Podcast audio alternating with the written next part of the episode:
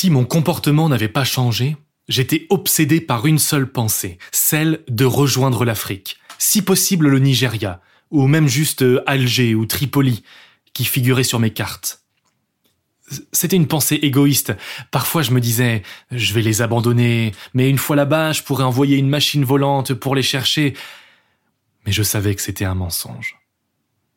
Je voulais y aller comme on veut aller au paradis, quitte à sacrifier d'autres personnes au passage. Cette communauté était bien sympathique, mais je ne leur devais rien. Ils n'étaient même pas ma famille. Je, mentais encore. Sam m'avait tout appris de la survie. À un moment, j'ai décidé d'oublier ma conscience et de me focaliser sur mon départ. Sinon, j'allais mourir ici, j'en avais l'impression. Pour le matériel, j'allais me servir dans les objets atteints de brûlure. Comme ça, je ne volerai rien de vraiment utile à la communauté. Je voyagerai léger. J'avais besoin, en tout et pour tout, de quatre objets. Tout d'abord, il y avait un magnifique couteau de chasse dans un métal poli. Il suintait la mort, il brûlait terriblement. Il pourrait m'aider à tout faire. Ensuite, une petite bouteille de plastique qui me servirait de gourde. Les bouteilles s'usent avec le temps et ont souvent des trous, mais un ancêtre l'avait renforcé avec du textile adhésif. C'était un objet précieux. Des liens. Il y avait des cordes de plastique qui trempaient dans l'eau vive. Les cordes sont essentielles pour s'attacher et dormir dans les arbres sans risquer d'être pris par les loups. Et enfin, c'était mon luxe, une grande bâche de plastique noir. Pliée en quatre et puis encore en deux, attachée avec les liens, elle me donnait l'air d'un escargot quand je la portais sur mon dos. Cette bâche, c'était un peu mon paradis. Mon abri quand il pleut, mon filet de pêche, une cachette si on me suit, une façon de garder la chaleur et avec beaucoup de légèreté. Le monde de l'ancien temps faisait des choses fantastiques. Les préparations faites, il me manquait une information cruciale. Le chemin. Oui, je, pouvais aller vers le sud en gros, mais d'après les rares voyageurs ébènes, tout le continent était recouvert d'une forêt dense, hantée de monstres. La survie n'était possible qu'aux endroits lisières, entre la forêt et les centres urbains, qui en plus étaient toujours construits sur des rivières. L'eau, c'est toujours ce qui manque le plus à ceux qui voyagent. Le collecteur l'avait dit, le centre urbain de Paris est une étape obligatoire du voyage. Même si c'était un centre urbain. Et pas n'importe lequel. Le plus grand. Pour aller à Paris, il y avait deux façons. La première, c'était de suivre la route. La route est un très long et très large ruban de pierres lisses défoncées par les arbres centenaires qui traversent toute l'Europe, reliant tous les points comme une toile d'araignée. C'est la solution la plus facile et la plus rapide, et ça, les prédateurs, qu'ils soient humains ou animaux, l'ont bien compris. Les abords des routes sont très dangereux. La seule façon de survivre à un voyage sur la route était de voyager en nombre. Quand une communauté devait partir de son lieu, elle prenait la route. Les prédateurs se jetaient sur elle, elle perdait ses vieux ou ses très jeunes, ou arrivait à se défendre par la grâce du nombre. Des inconscients prenaient donc la route chaque jour, ce qui maintenait son attractivité pour les prédateurs. Donc non, je ne pouvais pas prendre la route. Il existait un autre type de route qu'on appelait les voies secrètes deux barres de métal rectilignes qui relient aussi les villes. Elles étaient très difficiles à trouver car la forêt la recouvrait presque totalement. C'était aussi le trésor des communautés, car de nombreux animaux, comme les cerfs, longeaient les voies secrètes. Moi, je voulais avoir la localisation de la voie secrète la plus proche.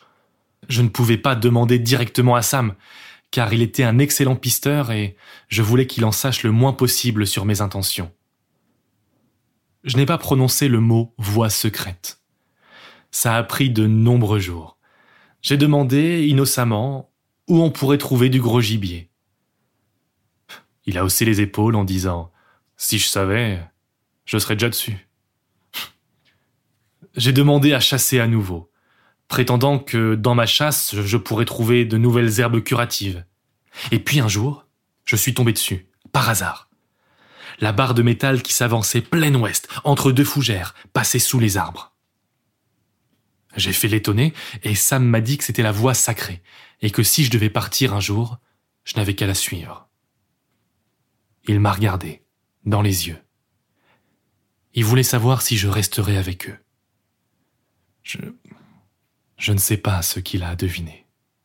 Je savais que mon départ les priverait du savoir des livres. Alors chaque soir, alors que les autres mangeaient, au lieu de leur lire des histoires de vaisseaux volants et de guerres de cent ans, je leur apprenais le secret des plantes, de la construction et de la géographie, et je m'assurais que ça rentrait bien dans leur crâne de paysans. La veille de mon départ prévu, j'étais en train de leur apprendre à faire du mortier avec de l'argile. Et Anna m'a dit Pourquoi tu nous apprends ça? Laisse-nous nous reposer de notre journée. Raconte-nous des histoires. Et puis apprends-nous quand on en a besoin. Alors j'ai répondu Et si un loup me dévore ou que je deviens malade, qui va me remplacer? Anna a réfléchi intensément. Elle m'a dit C'est vrai. On a perdu trop de temps. Ce soir, tu me feras un enfant. J'étais pris de court, même si c'était logique. Les enfants de gens résistants à la brûlure ont bien plus de chances de l'être, surtout si les deux parents le sont. J'ai dit demain. Et Anna a dit oui. Je partais dans la nuit, de toute façon. Oui, j'étais intimidé par le fait de faire un enfant. Je savais pas comment ça marche. Aucun livre en parlait. Mais il y avait autre chose. Vous allez trouver que dans ma démarche égoïste de quitter la communauté avec ses trésors, en plus, je leur privais de la possibilité d'avoir quelqu'un de résistant. Ils allaient devoir mendier un autre résistant à une autre communauté. Mes parents apprendraient que j'avais trahi ma communauté, mais je pensais à cet enfant éventuel. Un enfant qui serait un outil, dont le père serait détesté. J'avais été abandonné par ma famille. Je me l'étais jamais avoué, mais c'était très dur. même si leur but était noble. C'était très dur. Et. Et je voulais pas que cet enfant à venir soit condamné à être abandonné avant même de naître.